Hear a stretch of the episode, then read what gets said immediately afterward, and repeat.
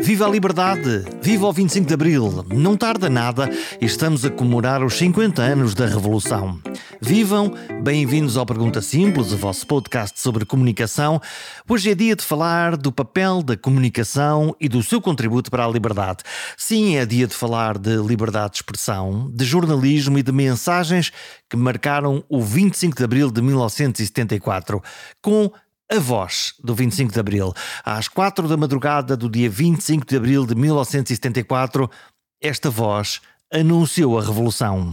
Aqui, posto de comando do movimento das Forças Armadas.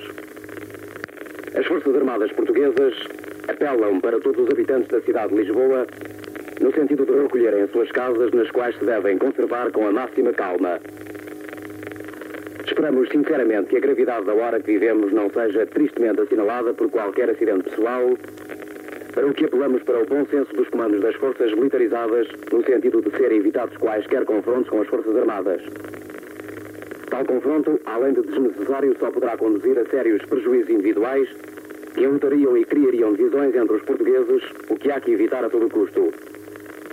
Não obstante a expressa preocupação de não fazer correr a mínima gota de sangue de qualquer português, apelamos para o espírito cívico e profissional da classe médica, esperando a sua ocorrência aos hospitais, a fim de prestar a sua eventual colaboração que seja, que seja sinceramente desnecessária. Esta é a voz de Joaquim Furtado, jornalista escolhido pelo destino para anunciar que o 25 de Abril estava em marcha. Disse-o aos microfones da Rádio Clube Português. Já vamos voltar a esta mensagem.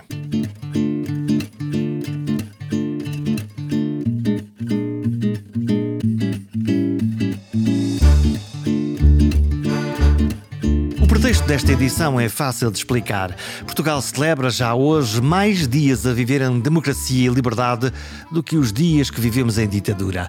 Dentro de dias celebramos mais um aniversário do dia inaugural que a poetisa Sofia de Melo Breiner desenhou em quatro versos imortais. Disse Sofia.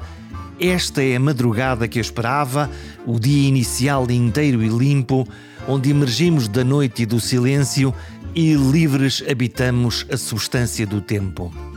A mensagem poética cruzada com o cinco par da mensagem militar, a revolução teve três Ds: democracia, descolonização e desenvolvimento. Os 13 anos de guerra colonial foram um dos seus principais motivadores, um dos principais motivadores do movimento dos Capitães de Abril. Nesta conversa com Joaquim Furtado corre o tempo da guerra colonial, inscrita na série que ele fez para a RTP. Espreita o tempo do jornalismo atual e começa no momento zero, a madrugada da Revolução dos Cravos. 4 e 26 da madrugada. Para Joaquim Furtado, tudo começa quando um militar de arma em punho entra na telefonia. Eles não, entraram, eles não entraram na telefonia, entraram mesmo no edifício da rádio. Entraram no estúdio logo ou não? Uh, não, não. Uh, eu, eu, estava. Eu, eu, fazia parte do, do, do núcleo de noticiaristas do Rádio Clube Português e naquele período competia-me a mim fazer as madrugadas das quintas-feiras. E portanto entrava à uma da manhã e saía às oito. E assim foi. Uh, havia um clima no país que permitia, apesar de, de, de todas as faltas de liberdade, nomeadamente de, de expressão e de informação, uh, as pessoas, penso eu, pelo menos as, as, mais atentas, não é, percebiam que a situação do país era bastante instável. Tinha havido um conjunto de, de acontecimentos, 16 de março, enfim, vários, vários acontecimentos. Que... Houve o golpe das Caldas antes, da, antes do 25 de Abril. Cheirava-se a liberdade ou cheirava-se a qualquer coisa? Exatamente, do 16 de março. Eh, pois, havia, uh, apesar da censura, a sucessão de, de eventos relacionados com o poder Spínola, 16 de Março, uh, uh, a Brigada do Reumático, há um, há um conjunto de. Maravilhosa expressão, a Brigada do Reumático. uh, eu hoje, quando digo Brigada do Reumático, já hesito um pouco, eram pessoas mais ou menos da minha idade hoje. outros tempos, outros tempos. A Brigada do Reumático, que era, no fundo, as duas tensões que havia nesse, antes do 25 de Abril, era uma tensão pela liberdade e pelo fim da guerra colonial pelo golpe do 25 de Abril, se quisermos, conforme que queremos olhar para ele, e, por outro lado, a possibilidade de quem não está satisfeito com a primavera marcelista de fazer exatamente um golpe ao contrário, que era um golpe ainda mais radical à direita. Sim, liderado por Caúza, chegou a ser anunciado. Lembro que a BBC falou dessa possibilidade Uh, e daí uh, a minha inquietação, num determinado momento, já lá vamos chegar. Uh, voltamos então, se estiver de acordo, ao se, se achar que é assim, à, à, entrada dos militares no Rádio Clube Português. Portanto, eu estava de serviço, estava a preparar um noticiário. Os noticiários eram bastante limitados na altura, o conteúdo deles. nós utilizávamos os terminais de Telex que chegavam ao Rádio Clube Português, que era a France Press, a Reuters e também a ANI, que era, esta, que era a, a, a agência oficial. Já agora, para quem não é da tribo das notícias, os telex hoje aparecem no computador, são os despachos feitos pelas agências de informação, como nós temos a Lusa, neste caso a France Press ou a Reuters, que são das as maiores agências do mundo e que estão sempre a matraquear o que é que está a acontecer no mundo e que os jornalistas usam como base das notícias, em particular das, das notícias internacionais. Exato, era o que acontecia ali no Rádio Clube Português.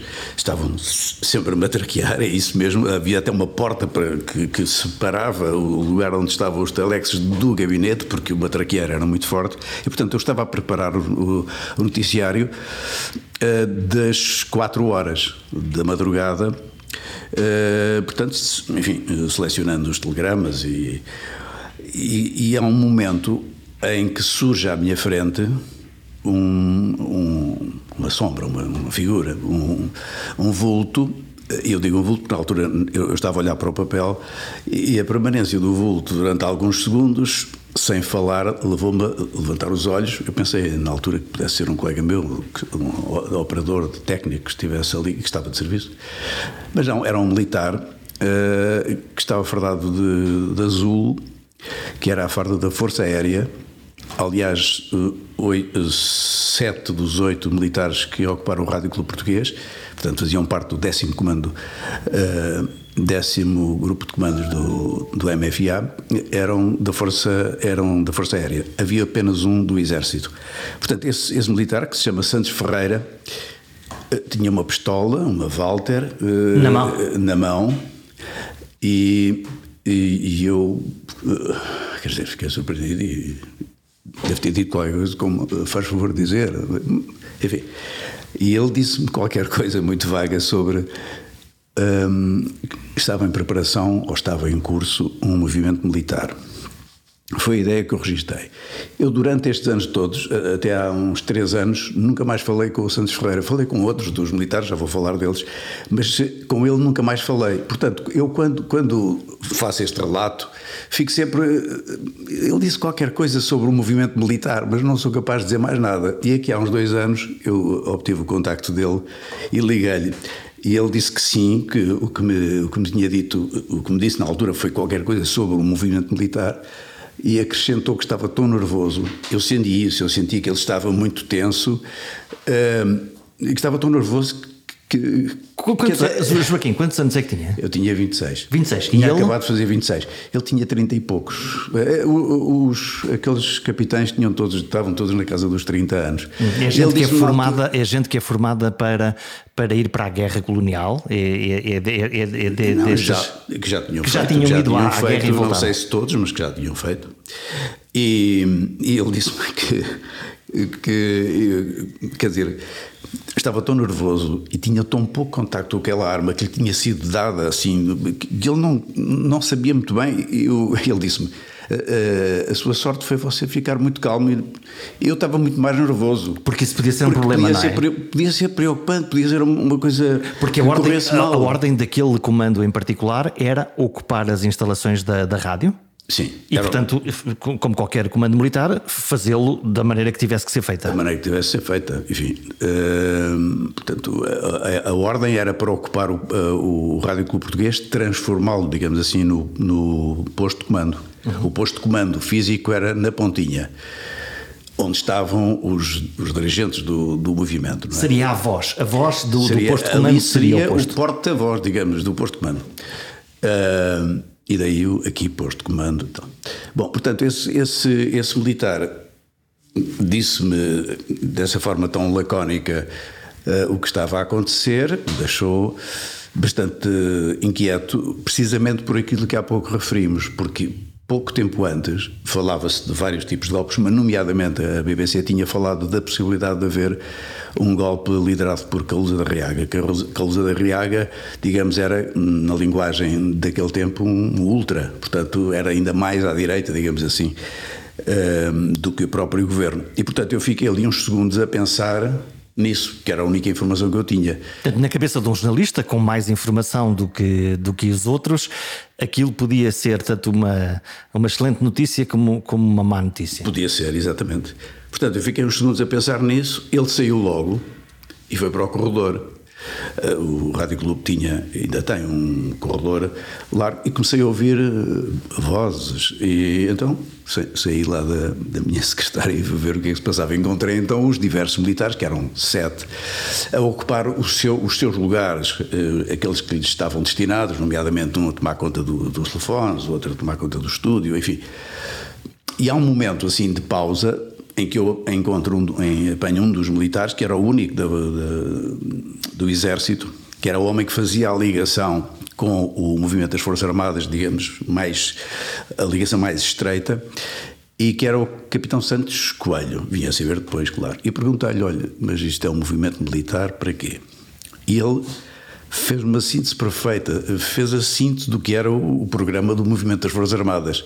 E disse-me: isto é um golpe para derrubar o regime, fazer eleições livres, pôr fim à guerra colonial, libertar os presos políticos e acabar com a PID e a censura. Isso é um extraordinário controle de mensagem. Mas completamente. E eu fiquei a saber tudo. Rapidamente. E fiquei bastante contente, como se pode imaginar, mas imediatamente a seguir pus uma questão que eu penso que na altura qualquer pessoa poria, que era, mas como é que eles vão conseguir, com este aparelho repressivo e com as diversas polícias que existem em Portugal? Porque nós a, a, a, ideia que nós tínhamos eh, e, e, que correspondia era que dizer, Portugal era um Estado policial, com a PIDE. Que havia uma uh, máquina que não que impediria isso. Exatamente, que isso seria uma coisa muito difícil. É quase uma pergunta de, mas são vocês só os seis que estão aqui? uh,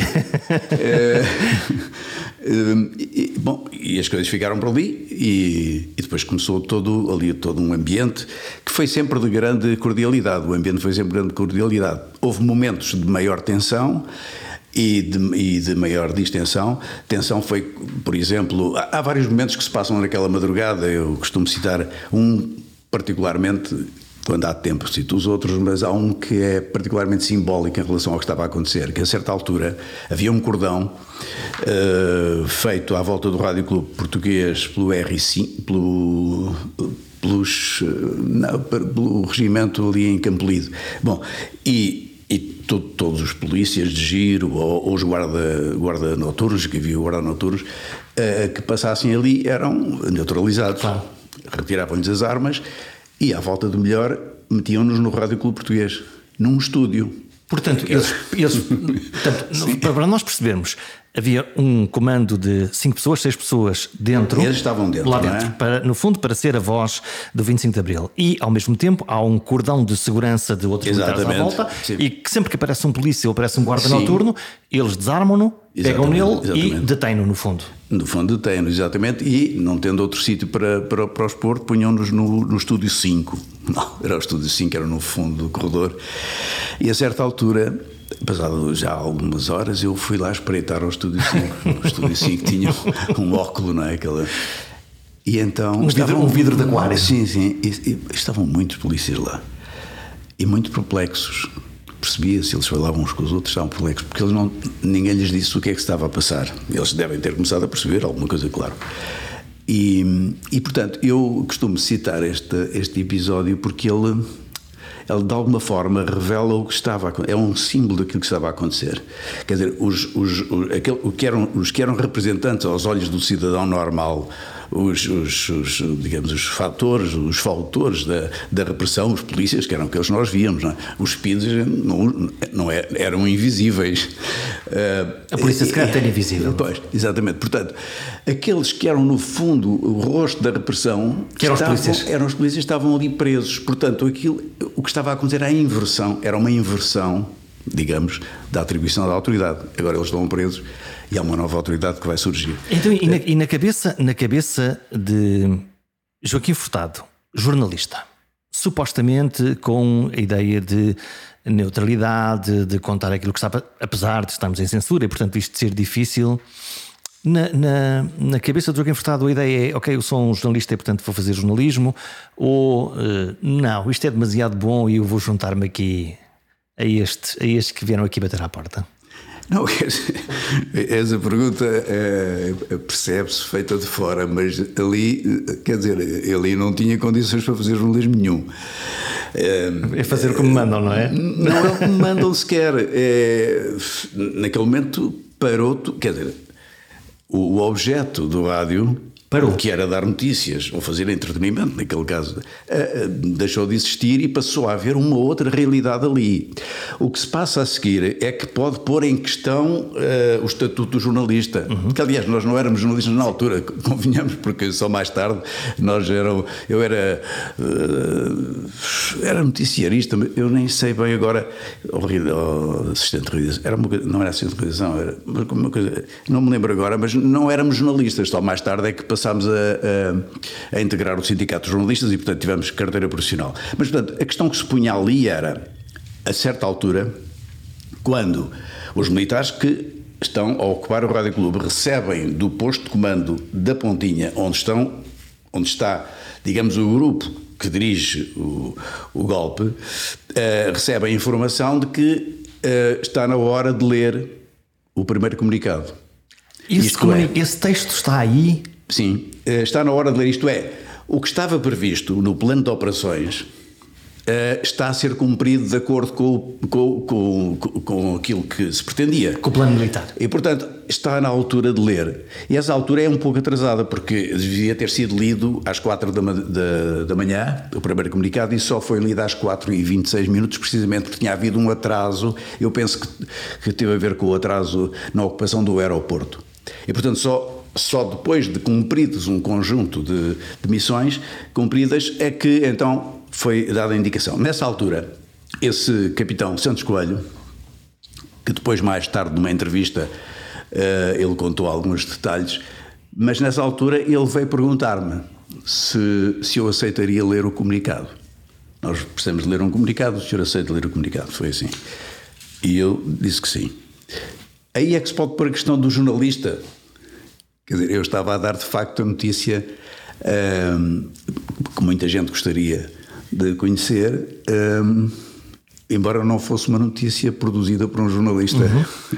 Mas e, no fundo corporiza... E talvez fosse a notícia, que, talvez não de certeza, seria a notícia que a censura mais gostaria de ter, ter uh, proibido. Mas pensei a questão, eu aí não eu, não, eu nem sequer hesitei sobre uh, sou jornalista, não, eu sou cidadão uh, e, e, assim e é, é como cidadão, é, é, é como cidadão que eu aceito que eu aceito esta, enfim, aquilo que me perguntam se eu quero fazer. Então eu posso propor que eh, façamos uma releitura desse, desse texto da madrugada de 25 de Abril às 4h26 da madrugada. Sim.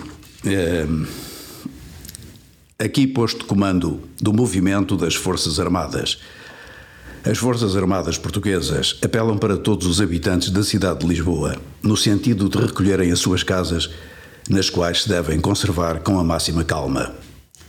Esperamos, sinceramente, que a gravidade da hora que vivemos não seja tristemente assinalada por qualquer acidente pessoal, para o que apelamos para o bom senso dos comandos das forças militarizadas, no sentido de serem evitados quaisquer confrontos com as Forças Armadas. Tal confronto, além de desnecessário, só poderá conduzir a sérios prejuízos individuais que enlutariam e criariam divisões entre os portugueses o que há que evitar a todo custo. Não obstante a expressa preocupação de não fazer correr a mínima gota de sangue de qualquer português, apelamos para o espírito cívico e profissional da classe médica, esperando a sua acorrência aos hospitais, a fim de prestar a sua eventual colaboração que se deseja sinceramente desnecessária. É curioso, ao ler este texto, o tom de voz muda, a métrica muda, uh, há um, Vamos lá para 1974? É um. Não, eu, eu, eu, eu, acho que a leitura é muito próxima, o ritmo. Hum. Uh, o que é. O, o, eu acho é que li melhor agora do que naquela noite. Isso acho mesmo, porque eu, estava, eu estou um bocadinho mais é? tranquilo. Então, e, e, acontece. É, é, muito curioso este, este, este texto. Este, este, este texto é um texto uh, económico, tem, tem um, está bem escrito, não é? Ele Sim, está bem... Só uma nota. Uh, este texto fazia parte de um grupo de quatro textos preenchiam dos dois lados uma folha A4. E já iam preparados, portanto. Ah, o que é que, dizem, o que, é que dizem os outros textos? Os outros textos, eh, enfim, eh, o que lhe posso dizer sobre os outros textos é que ele depois ele li este primeiro comunicado, depois o segundo, depois o terceiro e o quarto. Só às sete da manhã, e estes comunicados já não fui eu que li na altura, já foi o Luís Filipe Costa, que entretanto chegou ao Rádio Clube Português, e ele era, ele era o, o diretor, de, digamos, da informação. Uh, só às sete e picos é que o, o, o, comunicado que foi lido na altura foi claro sobre a orientação do movimento militar. Até, até aí, quem estivesse a ouvir o rádio uh, só teria percebido a orientação do, do movimento. Portanto, aquela dúvida, mas o, que militares são estes? É para a democracia? É para o quê? Até aí, quem tivesse ouvido só teria percebido a orientação pelas músicas que, entretanto, foram postas no ar a seguir aos comunicados. O que é que toca? Ou seja, ou seja, os, os, comunicados não eram claros, não, não dizia só às sete e tal é que se fala de, para pôr fim ao, ao regime repressivo, uma coisa desse tipo. Uh, os, os, uh, as músicas, além de uma música militar, que era que uh, o José Ribeiro era um operador de som e era também sonoplasta, foi, penso que foi a primeira pessoa que chegou ao Rádio Clube Português. E foi ele que não só encontrou um disco com o hino nacional, como encontrou também um disco que tinha umas marchas militares americanas, que depois ficou uma delas muito popularizada, como, digamos, o hino do MFA. e Nesses espaços entre os comunicados, ele começou a pôr música, a que nós chamávamos na altura música de intervenção, José Afonso e. e Todas aquelas que não se podiam pôr, ele foi, ele foi resgatar. Exatamente. E portanto, quem estivesse a ouvir pelos comunicados podia ficar com dúvidas sobre a natureza do golpe, mas ouvindo as músicas perceberia que se tratava de um movimento uh, democrático, digamos assim. É, há uma, o, o último um, ehm, parágrafo deste, deste texto é, é, curioso, que é, eh, vamos lá ver se isto corre bem, não é? No fundo é o que aqui diz, ver se não há derramamento de sangue, de facto um, ehm, houve num, num, dos, num dos no, na sede da PID, acontece porque os, os, os, elementos da PID disparam sobre, sobre a multidão, mas, mas é curioso que é, uh, pelo simples não, os médicos e pessoal de saúde faz favor de ir para os hospitais porque para, para ter isto. Ainda não havia SNS, não é? Portanto, havia, havia seguramente hospitais, hospital, o hospital militar já também, mas, mas, eh, mas, mas é isso. Como é que são as conversas a seguir, depois deste, depois desta, deste comunicado? As conversas a seguir, o, o, os militares que estavam lá no Rádio Clube Português não nos davam muitas informações. Eles também não tinham muitas eram os que iam chegando do, do, posto de comando, mas também não seriam muito detalhadas. Até para, para, para os protegerem, para, para protegerem uns aos outros. Sim, é? portanto eles também não, não entravam em grandes detalhes, mas havia algumas manifestações que iam ocorrendo que, que, que eram inquietantes. Uh, por exemplo, houve um corte de energia, uh, os telefones foram cortados. O, Santos Coelho, nessa entrevista muito mais tarde, já que há, há poucos anos, uh, em que eu também estive, ele contou alguns detalhes interessantes. Um deles foi que, precisamente prevendo que. Ele contou duas coisas muito interessantes. Uma, que tinha um amigo no Rádio Clube Português e que eh, ele até disse que ficava assim um bocadinho com problema de consciência, porque ele precisava de conhecer o Rádio Clube Português por dentro das instalações, para poder saber como é que ia movimentar precisava a sua vida. de informação, de intelligence. Exatamente, e então tinha um amigo que era diretor lá a quem manifestou o interesse de ver, por curiosidade, rádio, etc. E ele ficou depois, ele de conta que ficou assim com um problema. Portanto, um agente infiltrado. Exatamente, acabou por ir lá duas vezes. E, portanto, ficou com uma noção muito clara sobre as instalações, como é que as coisas estavam ali uh, divididas.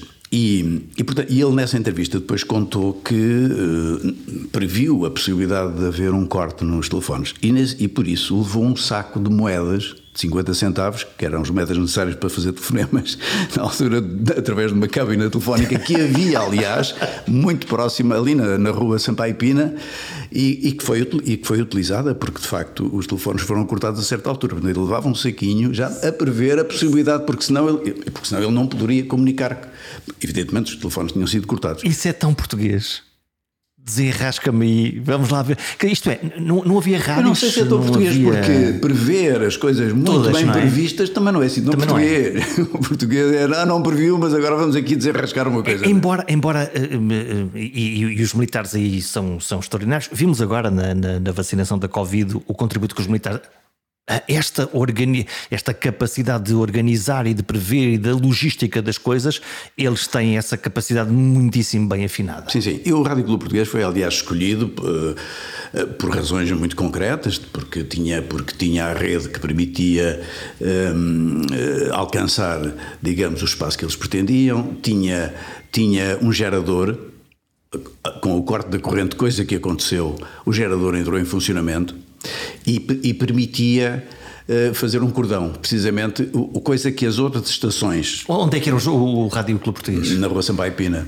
Portanto, Portanto, ali junto a. Onde é agora a rádio comercial, perto do Hotel Ritz, sim, ali sim, à volta. Sim, sim. E era das, das, das, das outras estações, portanto, Rádio Renascença, emissoras associadas de Lisboa, era aquela que permitia fazer um cordão de segurança, geograficamente, quer dizer, do ponto de vista físico, e, e ela foi escolhida, tanto quanto eu sei, por estes, pelo menos por estes três fatores. Quando é que, quando é que saiu da rádio? Quando é que, quando é que, quando é que veio cá para fora? Depois saí no fim do dia, quando houve a proclamação. Há, um, há uma série de comunicados ao longo de todo o dia, não é?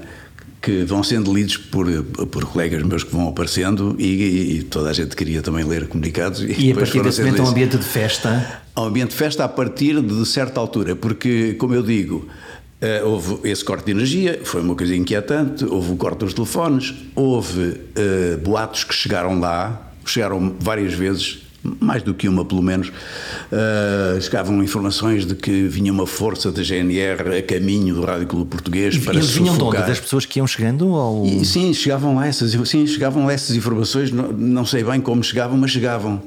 E, e, portanto havia havia um, um, de vez em quando havia assim uma ah, chegou lá um um, um um, homem que era da legião portuguesa acho eu a dizer que estava tudo a tentar convencer os militares a renderem-se dizendo precisamente que o movimento tinha fracassado em todo o país, portanto eles teriam que se render, que não fazia sentido estarem ali, etc. Não é? Uma contra-informação. Contra-informação, exatamente. Ele depois foi lá neutralizado, neutralizado pelos militares.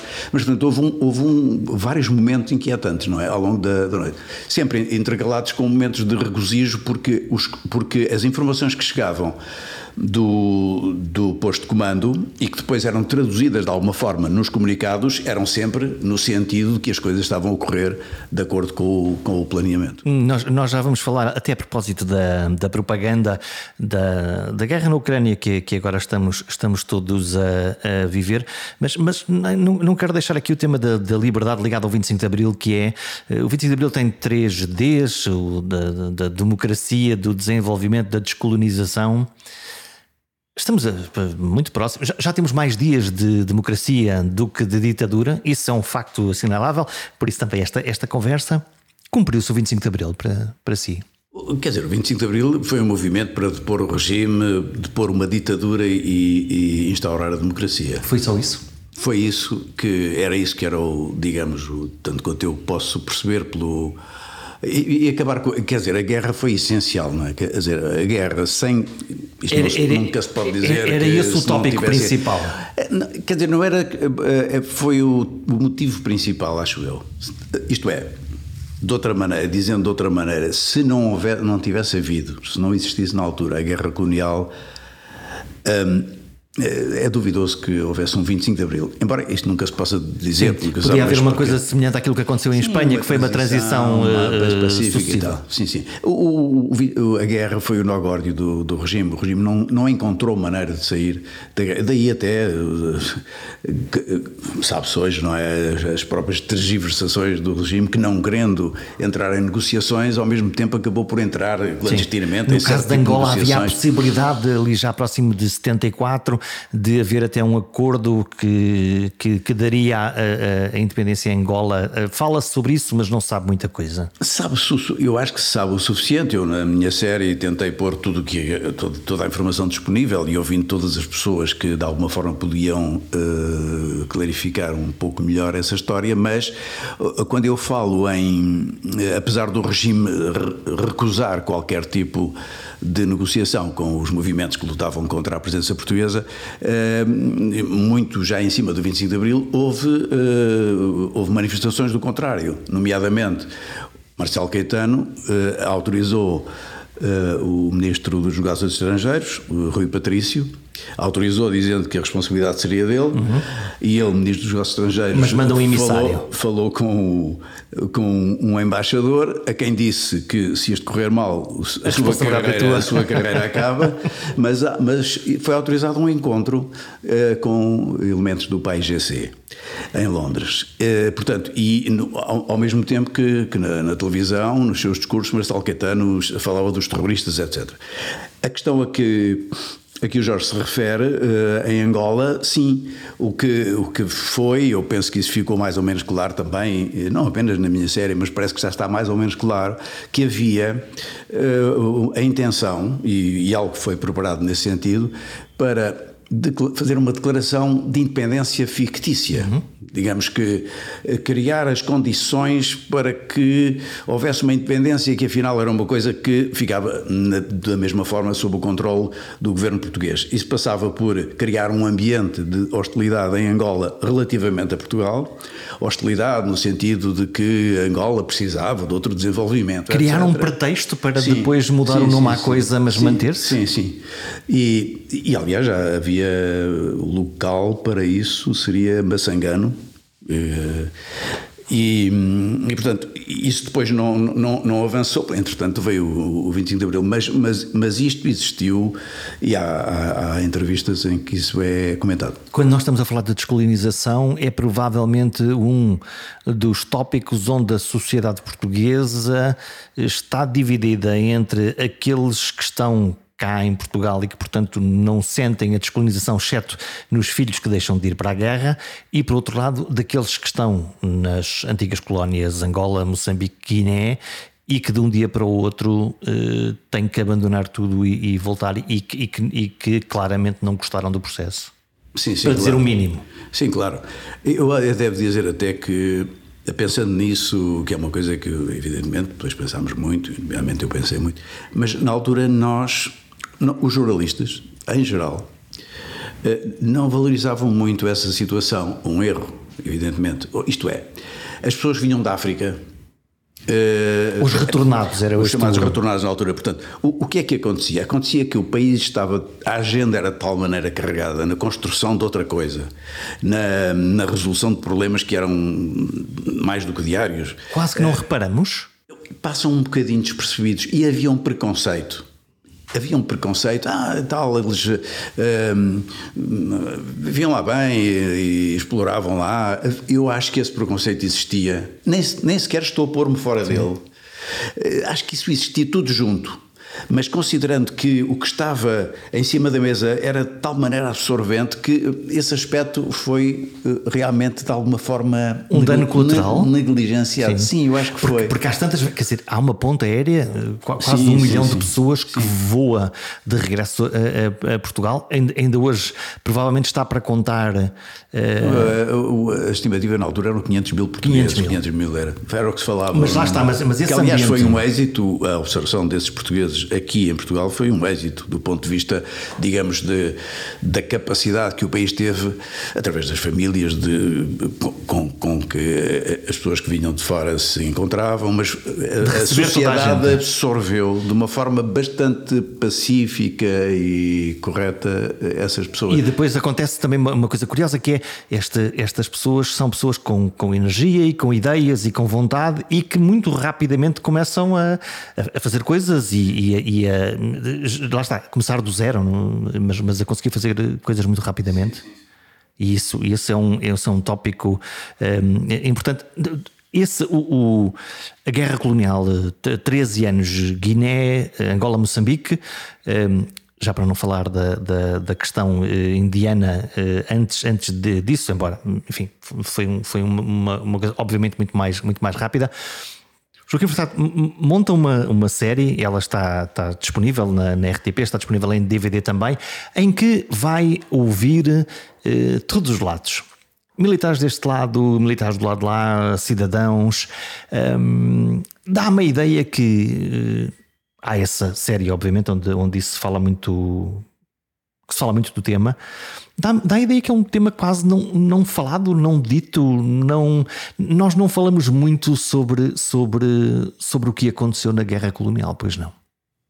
Está a falar da guerra em geral? A guerra em geral, sim. Eu estou a pensar, estou a pensar no, nos, nos, nossos, nos, nos nossos uh, avós e pais ou os seus amigos que, que lá estiveram, que voltaram. E quando, quando, nós, quando nós perguntamos, então, conta-me lá, como é que, como é que foi a guerra? Sim, há, há quem tenha até chamado esta guerra Guerra do Silêncio. O, o, que, o que eu acho que se passou, é, a razão pela qual não se falava muito da guerra, ou não se falou muito em alturas em que se devia ter falado, é, em, em boa medida também, a razão pela qual eu decido fazer a série, não é? Isto é, a ideia que. Essa série tinha... é feita em 1900 e. Não, a 2000, a partir de 2000. Portanto, praticamente 25 anos depois de, de, Sim, de, o que, do fim da guerra. A minha interpretação é a seguinte. Uh, a seguir ao, a guerra, eh, isso é também irónico ao mesmo tempo, porque a guerra está na origem do 25 de Abril, e no entanto, o 25 de Abril, ao cumprir-se, esquece imediatamente as pessoas que faziam a guerra, porque a agenda é outra. Lá está, é a questão também das pessoas que vinham da África e tal. A agenda é outra. E as pessoas fizeram a guerra eh, ficaram, digamos, eh, numa posição muito ingrata, que foi. não foram reconhecidas como tendo dado o seu contributo, no fundo, que lhe foi exigido pelo, pelo país. E, portanto eh, foram ficando esquecidos. Todas as outras questões foram precisavam de ser tratadas, todos os dias se uh, levantavam novas questões para a construção do, do, dos tais Ds, não é? De seis em seis meses mudávamos de governo. Pronto, exatamente. Tudo isso, essas pessoas foram ficando, foram ficando esquecidas. Por isso, e eu, na altura, uh, enfim, eh, a partir de certa altura eh, comecei a pensar que quando eu tiver oportunidade, se vier a ter a oportunidade, eu gostaria, até por uma questão aqui talvez geracional, uma certa afinidade com as pessoas, com a maioria das pessoas o que a guerra. Não, não, não, não teve não, que ir à guerra. Fiz o serviço militar, mas não fui. E até por tudo isso, eu, eu e, e, por, e por ter a noção clara de que sabia-se muito pouco sobre a guerra, muito pouco. Aliás, enfim, eh, eh, mesmo os próprios militares que fizeram a guerra sabiam dos sítios onde estavam, mas depois não sabiam nem sequer do território e muito menos do território ao lado. Isto é, uma pessoa que esteve na Guiné, esteve num determinado sítio e, e fala-lhe disso naturalmente, com todo o conhecimento. Mas se lhe dissermos a Guiné na altura, como é que já não sabem? E se lhe falar de Angola, menos. E de Moçambique também não. Cada um sabe do seu pedacinho, Sim, do seu lugar. Portanto, eh, o, o desconhecimento era geral por causa disso, porque não, não, não, não se fez. Quer dizer, foram-se fazendo algumas coisas. Algo, é curioso que as, as, pessoas que começaram a quebrar um pouco esse silêncio são ou militares ou jornalistas. Quer dizer, a universidade só muito mais tarde, e talvez agora, é, é começou a, a trabalhar nesse, nesse plano. Mas, portanto, havia este, este, esta ignorância que eu, da qual eu tinha consciência que, que tinha, da qual tínhamos que sair. Então, uh, e, e, aliás, a proposta que eu faço até é reveladora digamos, da minha pouca ambição. Isto é, eu acho que se há pouco, vamos aqui contar isto em seis episódios, dez episódios. ok. E eu, quando comecei, eu, eu, procurei ter uma visão muito abrangente do que era a guerra. E quando não viu era a, carga, a guerra, a carga de trabalhos, militar. Pois, sim, quando viu a carga não, de trabalhos. Eu não quis fazer uma, um, um, trabalho sobre, eh, sobre a guerra eh, estrito senso, uhum. não é? E quis fazer sobre a guerra no seu contexto. O, seu impa contexto. o impacto da, greve, da, da, da guerra no, no, no, no, país. Em todo o contexto político, diplomático, uh, no plano internacional, etc. E quando comecei, portanto, a fazer esse, esses visionamentos, eu visionei uns 5 mil filmes por, por aí. Uh, Onde é que estão esses filmes? Estão, na, estão na, no arquivo da RTP? Quase todos no, na RTP. Vi, visionei alguns no, nos serviços audiovisuais uh, do Exército e, e também na Força Aérea, mas já e Marinha, pouca, poucas coisas. O essencial, até porque se tratava também de, de, de, de visionar tudo o que tinha a ver com os aspectos, desde diplomáticos, políticos, até culturais, a maioria estão no, na RTP. Portanto, quando eu comecei a tomar conhecimento que, no fundo, eu tinha muito material para fazer a série mas não tinha muito material para mostrar a guerra propriamente dita. Uhum. Um, eu, eu, eu, pensei, bom, eu faço uma série. Porque a guerra não, é, não é mostrada, no fundo. É? Guerra, é? há, que, so, so, filmes sobre a guerra propriamente dita, muito poucos, não é? Há muita coisa sobre os quartéis, os, eh, os, militares, eh, mas guerra, operações militares, há muito pouco. Há muito e, pouco. E, e, o que é que, e o que é que as pessoas que ouvem o que, o, que é que, o que é que lhe contam? Uh, não estou a falar só do momento em que participaram nessa parte de guerra quente, mas que sentimentos, que, que pensamento. Eu, eu, quando, eu, quando comecei, tive. Enfim, as circunstâncias foram assim, eu tive sorte talvez. Quando comecei a, a preparar a série, Uh, já havia o, o, o, tempo suficiente para haver uma certa distanciação, até dos próprios que, que, que participaram na guerra, não é? e ainda havia a suficiente proximidade para que eles tivessem memória e, e, que achassem que já podiam contar certas uhum. coisas. Portanto, esse, essa circunstância do tempo foi muito importante ali. É o tempo certo para que se possa falar, sim, sim. Eh, sendo que a ferida ainda não está completamente cicatrizada. Sim. Ao mesmo tempo, é um período em que muitos dos que fizeram a guerra ainda estão, por exemplo, no poder, nos outros nos países, o, o, o que significa que a, série não era apenas não era só história, era também um pouco política, porque porque o, ponto, o nosso ponto de vista, nosso neste caso português, mas também o ponto de vista de Angola, de, da Guiné, de Moçambique. Exato. A maneira como, como, como cada um via a guerra. Sim, sim. Portanto, houve essa circunstância que favoreceu bastante. Por exemplo, se eu fosse agora fazer a série, eh, pode-se sempre fazer, hum.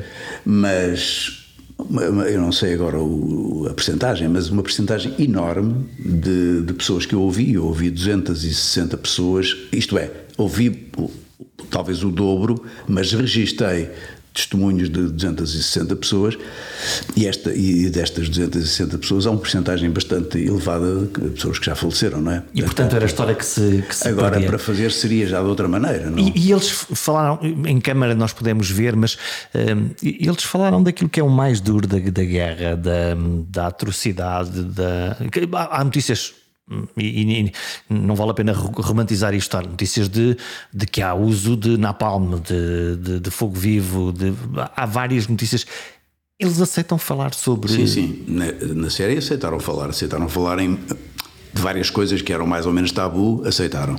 Nomeadamente essa nomeadamente essa e, e, outras, os massacres, isso está documentado na série, não é? Massacres que, que se falava, mas que ninguém tinha vindo uh, prestar testemunho, isso está lá, uh, desde Viriamu, uh, Inhaminga, vários, assim como estão, por exemplo, um, um, tema também muito delicado para, para, para Angola, ou, ou, ou, neste caso mais para a UNITA, não é?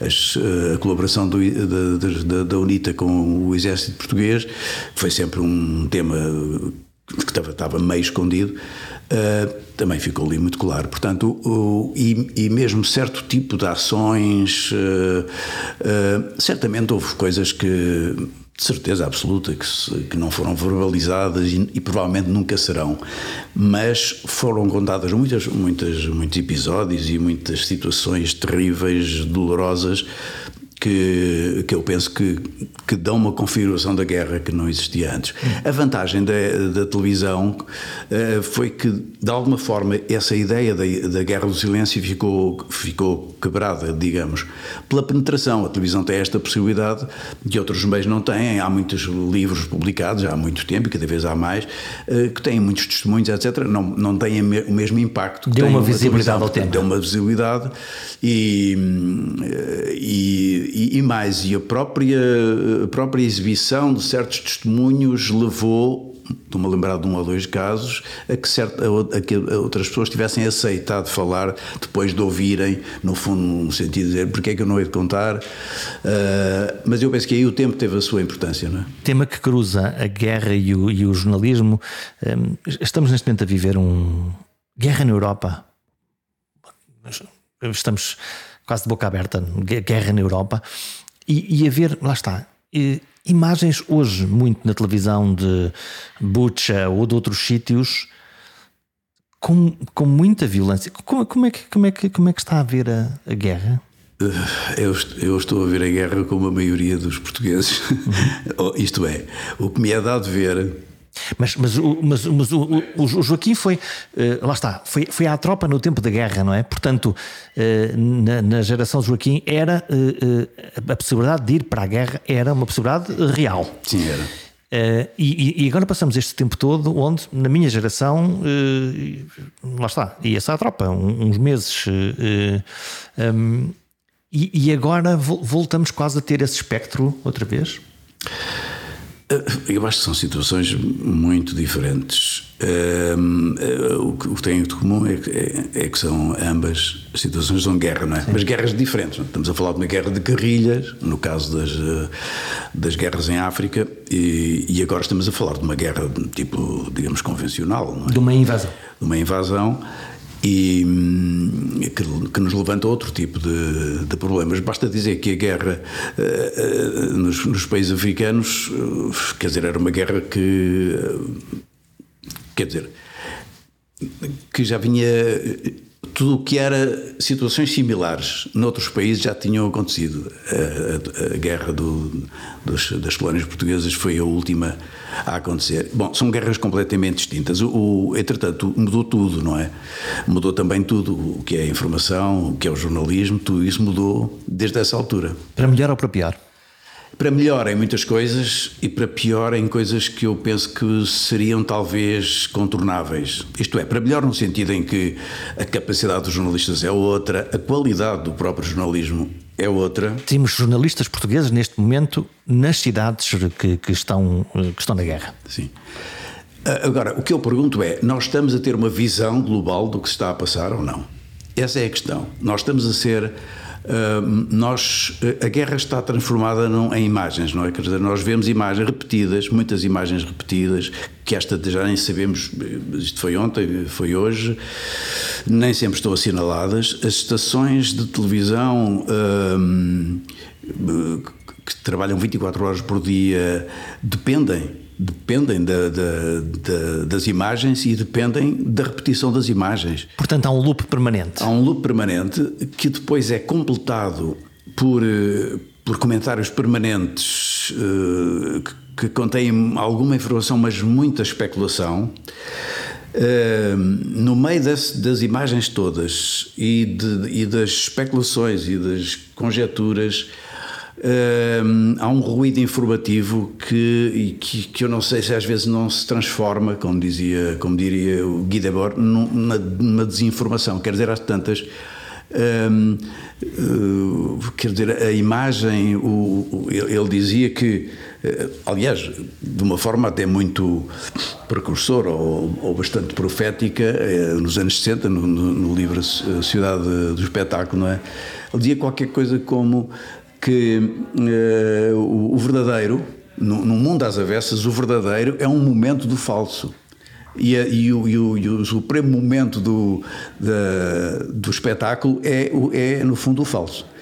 E, portanto, quer dizer, está tudo resumido a imagens, não é? É, é um, Nós... jogo, é um jogo de espelhos. A gente não, não consegue perceber exatamente onde é que não, está a verdade, não. a propaganda, e, o facto. E, no meio desta voragem de imagens que se repetem e de comentários que se repetem, de outros falta outra, e os jornalistas muitas vezes, uh, não me estou por fora, se calhar uh, estaria a fazer alguma coisa idêntica, mas uh, depois todos muito convencidos que sabem já imenso sobre a guerra, o que é uma coisa que também já não.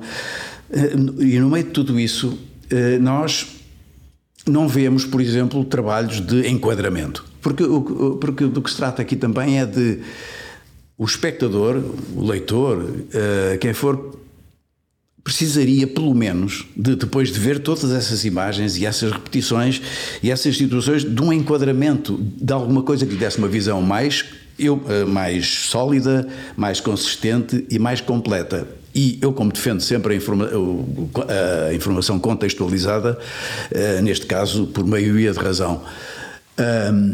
portanto, não se trata aqui de achar que o jornalismo é melhor ou pior. O, o, há, o jornalismo em geral é melhor. Os meios de que dispõe o jornalismo são incomparavelmente mais desenvolvidos. O que nós estamos é confrontados aqui com um novo momento que, que é um desafio para o jornalismo.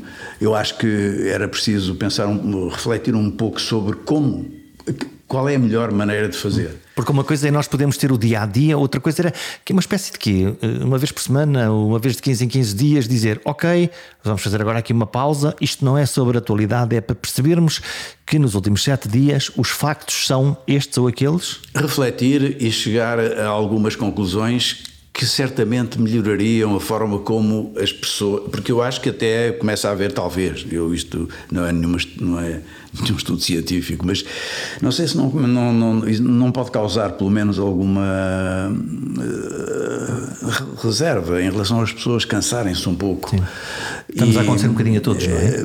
Sim. E, e acho que os jornalistas que têm a possibilidade e o mérito de nos trazer a informação também deviam ter a preocupação de, de ver qual é a melhor maneira de lidar com esta, com esta situação, porque de facto são situações novas. Depois há também a questão das, das redes sociais. Eh, nós, eh, quer dizer, as redes sociais são.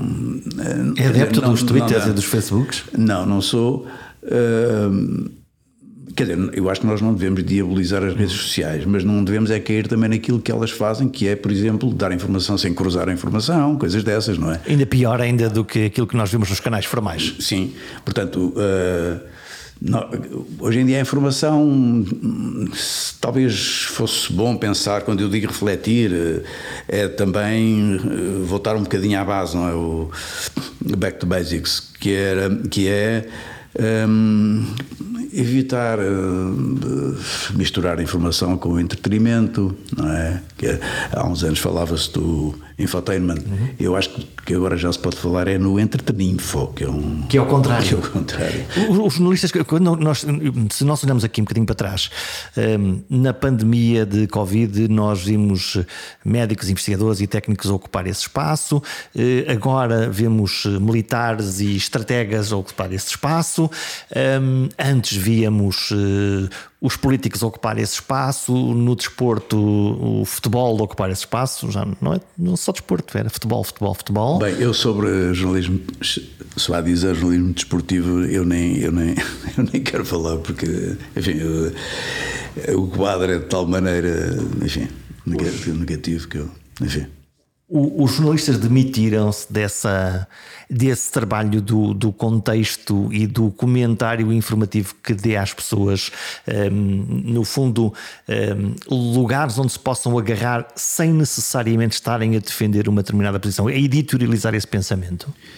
Quer dizer, eu não sei se são os jornalistas ou são as condições em que os jornalistas trabalham, não é? Porque hoje, quer dizer, a situação até foi agravada pela pandemia, de facto, os jornalistas passaram a ter é, quer dizer, passou tudo a ser mais difícil. Não é por acaso que há uns três anos o Presidente da República, coisa que também não teve eco nenhum depois, teve um eco ali muito à portuguesa, falou-se daquilo durante uns dois dias e acabou.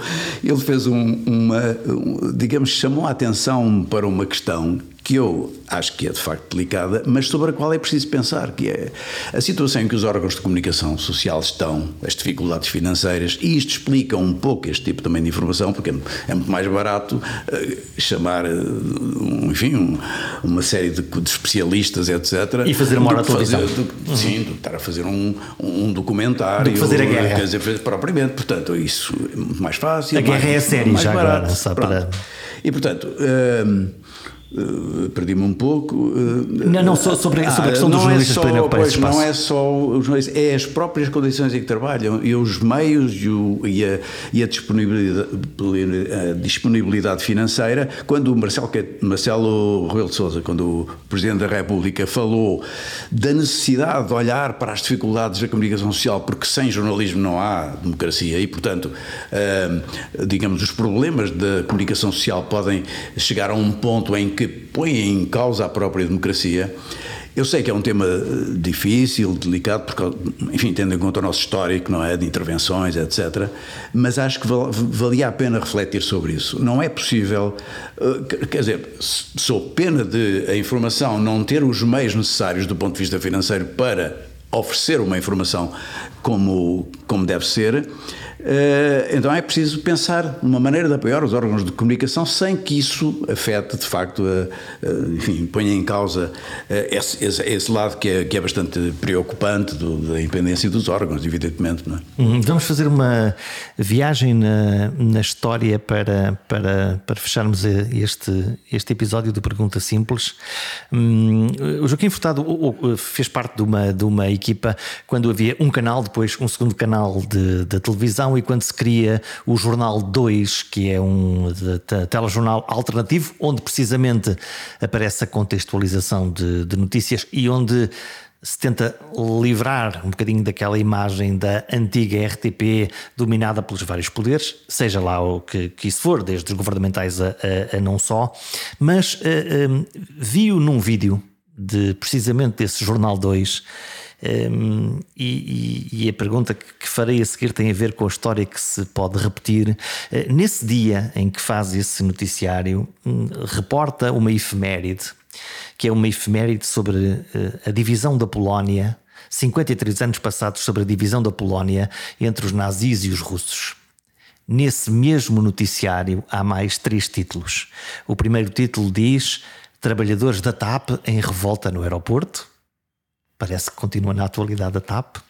Uma mala diplomática anda perdida há 10 dias entre Lisboa e Moscou. Parece que há umas malas diplomáticas, se calhar, ainda perdidas por estes tempos entre Moscou e. Hum, hum, pode, ser, pode ser Kiev, pode ser, pode ser Washington. E Saddam Hussein recusa o ultimato ocidental. E eu vi estes três títulos e eu olhei aqui para o, para, para o calendário e disse: Mas passaram 30 anos e os temas continuam iguais.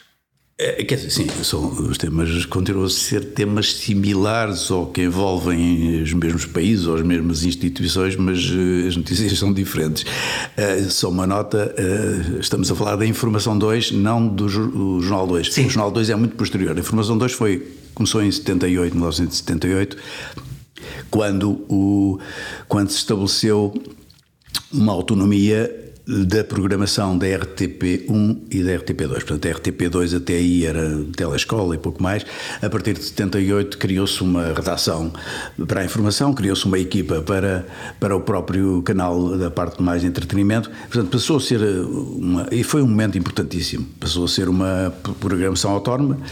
E foi, foi um momento muito importante eh, porque, como você sugeria há pouco, hum, foi possível criar uma redação hum, que, que de alguma maneira oferecia uma, uma, uma informação que se contrapunha ao telejornal, que era muito dominado pelo, pelo poder do dia, não é? Bom, mas portanto. Tal, talvez até mais, mais simbólico ou mais significativo do que esses exemplos, que são, são bons, eh, é o facto de que eu há pouco, ainda há dias eu eh, recordava isso, eu fiz para a Informação 2, portanto em 1978, 79, eh, também não foi muito mais tarde, porque depois a Informação 2, como você também há pouco falava, acabou por, por ser extinta pelas razões, ou seja, pela independência que, que afirmava, eh, também por essa independência acabou por ser extinta. Mas eu fiz, fiz uma reportagem para a Informação 2 sobre o novo aeroporto de Lisboa. E o novo aeroporto de Lisboa, quer dizer, passados, portanto, continuamos com o tema do novo aeroporto é o de Lisboa. É o mesmo. O tema é o mesmo. O aeroporto de Lisboa não existe, o novo aeroporto de Lisboa existe, não existe, mas já passou por Rio Frio, já passou por Monte, já passou por vários sítios. Isto, isto, é, isto é o petróleo do Beato. Na altura, na altura eu lembro-me que as contas que eu punha lá na, na, no apontamento de reportagem era que custaria 50 mil contos. Portanto, agora, como diria uma pessoa muito conhecida, é fazer as contas e ver quanto é que. E continuamos no aeroporto. Sim. As notícias têm uma circularidade inquietante. Parece que não saímos do sítio. A guerra de há 50 anos está de volta à Europa. A crise do petróleo de 73 parece ressuscitar e a economia está turbulenta. Mas a maior inquietação é, porventura, a da fragilidade da liberdade ou a consciência dessa fragilidade. Convém não achar que ela é permanente e inquestionável e cultivar todos os dias a sua necessidade para além do dogma. Os dias de hoje são claramente sinal da tensão entre as opções democráticas e totalitárias. E a democracia é tudo menos um formalismo. Viva a liberdade! Até para a semana.